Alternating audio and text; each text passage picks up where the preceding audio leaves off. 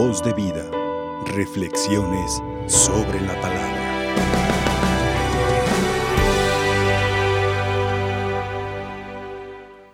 Hermanos obispos, hermanos presbíteros, hermanos religiosas, religiosos, hermanas religiosas, hermanas, hermanos, muy amados todos en Jesucristo nuestro Señor. Acabamos de escuchar en el Evangelio que nos dice, María se puso en camino y fue deprisa a la montaña, entró en casa de Zacarías y saludó a Isabel. Esta escena evangélica se ha repetido a lo largo de la historia de la evangelización en la iglesia la bendita imagen de la purísima concepción, vino deprisa en brazos de Fray Antonio de Segovia el año de 1530 a visitar, a saludar estas amplísimas tierras de misión, sembrando la semilla del Evangelio y dando lo único que ella tiene para dar su Hijo Jesucristo.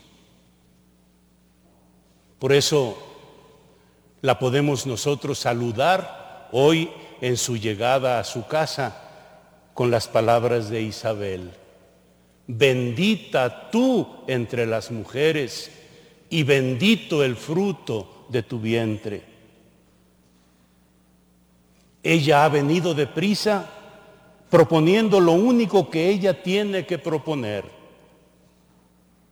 el Evangelio del amor, de la misericordia, que es su Hijo Jesucristo. Entró en estas tierras para saludar, es decir, volver la salud de la unidad superando las diferencias sin violencia. Así, en el transcurrir de los tiempos, la imagen que representa a la Purísima Concepción, Nuestra Señora de la Expectación, asumió un nombre de estas tierras, Nuestra Señora de Zapopan. Sin dejar de recorrer por largo tiempo todo el vastísimo mapa de la misión, a partir de 1734, la bendita imagen de Nuestra Señora sale deprisa a visitar las parroquias, asilos, hospitales, mercados de la ciudad en tiempos de aguas. En el origen, del 13 de junio al 5 de octubre. En la actualidad, del 20 de mayo al 12 de octubre, para regresar a su santuario en Zapopan en la tradicional romería que por las circunstancias que todos conocemos, este es el segundo año que se celebra de modo virtual. De cualquier manera, ella recorre el camino. Es más, hace el camino con nosotros en las variadas circunstancias de nuestra vida camina con nosotros en los momentos alegres de fiesta, en los momentos de necesidad, de penuria, en los momentos de enfermedad y de muerte para darnos aliento, esperanza y consuelo. Ella, la Santísima Virgen, personifica a toda la iglesia que va en camino. Camina junto con todo el pueblo de Dios, los fieles laicos, los religiosos consagrados y consagradas, los sacerdotes, los obispos, el Papa. Ella nos traza el camino que es su Hijo Jesucristo. Yo soy el camino, la verdad y la vida. Ella nos sostiene en el camino y nos señala la meta, que no es otra que su Hijo, nuestro destino último. No dudo, queridos hermanos y hermanas, que se habrán dado cuenta que este domingo, el día de antier, el Papa Francisco en Roma ha iniciado el sínodo para toda la iglesia. ¿Qué quiere decir sínodo? Quiere decir caminar juntos, hacer el camino juntos. Este inicio del domingo pasado culminará en el 2023, en octubre de 2023. Y en este proceso estaremos implicados todos. Este proceso tendrá una fase en cada diócesis del mundo, en cada continente y después en la Iglesia Universal con una representación de todas las iglesias del mundo. Se trata, queridos hermanos y hermanas, con este proceso de hacer patente lo que somos como iglesia, misterio de comunión. La iglesia nos pone en comunión con Dios Padre a través de su Hijo Jesucristo, con la fuerza y la gracia de Dios Espíritu Santo. Y esa comunión que tenemos por gracia con Dios, esa comunión estamos llamados a vivirla entre todos los hombres. La iglesia es misterio de comunión.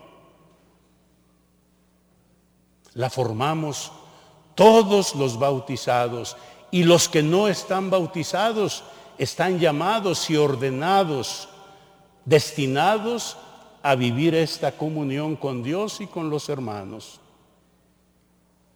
Para hacer patente la comunión necesitamos ejercitarnos en la verdadera participación. Todos los miembros de la familia de la iglesia estamos llamados a participar. La iglesia es comunión, pero en la participación de bienes, de dones, de inquietudes, de esperanzas y de lucha haciendo patente nuestra comunión y nuestra participación, podremos dar cabal cumplimiento a la única misión que tenemos en el mundo como iglesia. Jesucristo nuestro Señor nos dijo y nos dice, como mi Padre me envió, así los envío yo. Vayan por todo el mundo y prediquen el Evangelio. En este proceso sinodal al que nos está convocando el Papa Francisco, en este proceso se busca la participación de los más, de los que más puedan participar, no solo los que ordinariamente viven su participación en la vida de la iglesia, en grupos apostólicos, en grupos de espiritualidad, en la frecuencia de los sacramentos, sino llamados a participar todos, todos estamos llamados a expresar la visión que tenemos de la realidad que vivimos. Es importante que como iglesia seamos conscientes de la realidad que vivimos. De otra manera, nuestro mensaje queda fuera de la realidad y queda obsoleto. Necesitamos que el mensaje único de la evangelización toque las realidades que vive el hombre de hoy, que vivimos todos. Por eso el Papa nos recomienda, para vivir este proceso, que nos ejercitemos en tres acciones encontrar, escuchar, discernir. Es decir, Necesitamos salir al encuentro de cada hermano y cada hermana sin prejuicios, sin motes, sin discriminación. Salir al encuentro, celebrar un verdadero encuentro con los hermanos y hermanas que caminan, que recorren el mismo camino de la historia que nos toca recorrer. Y en ese encontrarnos debemos escuchar, sin prejuicios, sin juzgar, sin condenar, escuchar lo que los demás perciben, les inquieta, sus dudas, sus temores, incluso sus señalamientos, escuchar. Y de ese encuentro y de esa escucha, en un clima de oración, invocando las luces del Espíritu Santo, tendremos que discernir. Es decir, tenemos que concluir qué es lo que el Espíritu Santo está pidiendo a la iglesia hoy, qué nos está pidiendo el Espíritu del Señor para ser fieles a Él y para ser fieles a la misión que nos ha confiado. Discernir. Este proceso, desde luego que no es fácil. Este proceso será sacrificado, exigirá de nosotros disciplina, paciencia, respeto y saber acoger al otro, a los otros, como son. Insisto, sin adelantar juicios, sin adelantar calificaciones.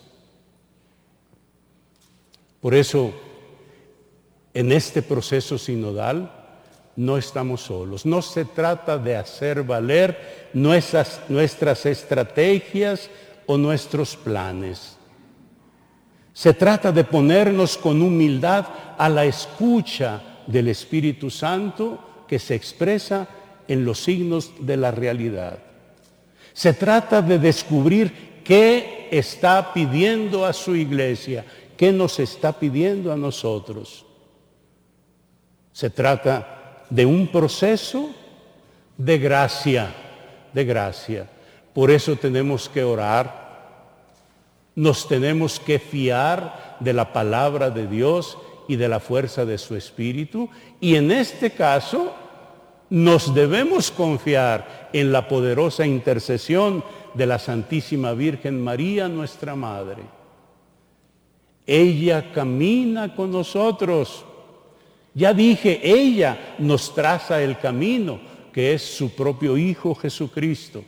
Y ella es la indicada para interceder, para que este proceso sinodal en nuestra iglesia de Guadalajara, de la que ella es madre y patrona, este proceso sea verdaderamente fructuoso para el presente y para el futuro de la evangelización. Ella estuvo presente en los inicios, en el desarrollo, en la consolidación. Ella está presente y actúa en este momento para que nosotros como iglesia seamos verdaderamente fieles a su Hijo Jesucristo. Nos alegramos por su aniversario de generalato y el aniversario 100 años de su coronación. Nos alegramos con ella. Nos confiamos a ella. Esperamos en ella que no nos abandonará en el camino que estamos destinados a seguir en el momento histórico que nos ha tocado vivir. Sigamos, hermanos y hermanas, presentando a la Santísima Virgen nuestras inquietudes, nuestros anhelos, nuestros deseos para ser fieles a su Hijo Jesucristo. Amén. Voz de vida. Reflexiones sobre la palabra.